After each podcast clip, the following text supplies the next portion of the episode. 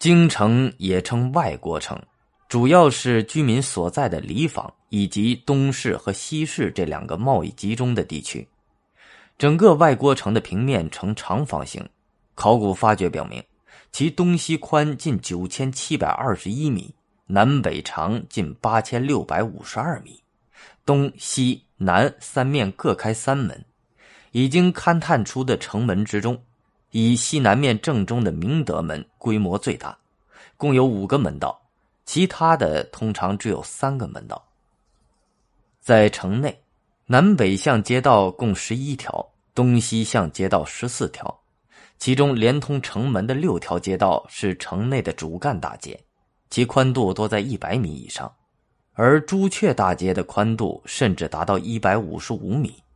这即使是在今天的城市规划中。依然是个惊人的数字。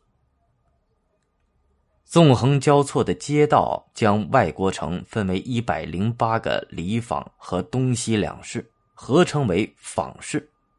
这自然是长安城都市社会中最有活力的部分。每个坊的四周都夯筑着高高的坊墙，坊墙之内除了居民外，还有旅馆、当铺、青楼等，大大小小的佛寺、道观也散布其中。东西两市在隋代称为都会市和丽人市，它们分别位于皇城的东南和西南，各占两坊之地，是商业贸易的集中地。据史料记载，两市的规模与内部结构大体相当，四面均六百步，每面各开二门，这样在内市就有东西南北交错的四条正街，街道两边店铺林立，繁华异常。唐代长安城的伟大不仅表现在其规模上，还表现在其人口的数量上。长安城中百万家，不知何人吹夜笛。盛唐诗人岑参的诗句为我们勾画了长安城的人口规模，而中晚唐的韩愈也曾指出：“今京师之人不斥百万。”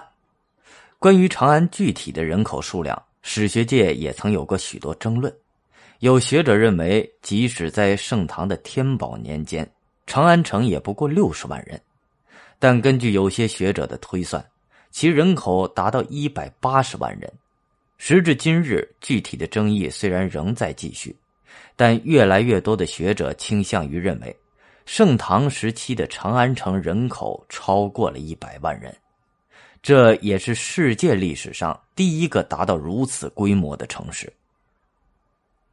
对于长安人口的数量的估算，之所以有如此巨大的差异，自然是由于统计方法不同所导致的。比如，其核定的范围是仅限于长安城内，还是将其周边的人口计算在内？